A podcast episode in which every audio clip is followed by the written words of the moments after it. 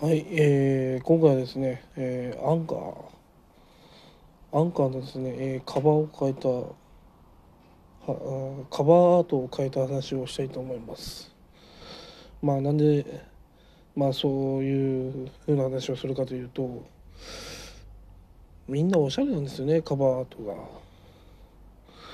で、私の見たら、まあ、ダサいなと思って、まあ、もうちょっと、あのーまあ、なんか海外の人も聞いてくれてるので、まあ、海外の人にも、まあ、分かりやすいようなカバーアートを作ってみました、まあ、ちょっと最近変わったと思う 思うと思うんですけど、まあ、縁を黄色くして英語のタイトルをつけました。まあそうすることによってですね、まあ、日本人の、まあ、日記を聞いてほしい。し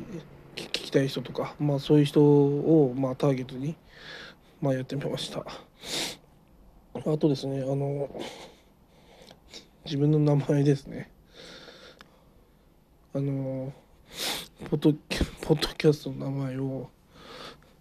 ね、日本語と、えー英語を混ぜてみました。まあそれで 集集客できればなと思って、えーやってみました。まあカバーアートはですねあの無料無料ウェブデザインが無料でできるあのキャンバっていうサイトがあるんでそれを使えば簡単に作ることできるんでおすすめです。まあやっぱりあとですね海外の方が聞いてくれるのでやっぱり英語は入れとかないとダメかなと思ったんで入れてみました。まあこれからですねまあもっと聞いてくれる人が増えたらいいなと思って。はい。まあ多分、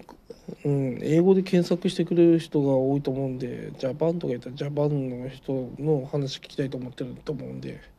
まあ効果あるんじゃないかなと思ってます。まあやっぱうまくいかない時は変えるべきですね。以上です。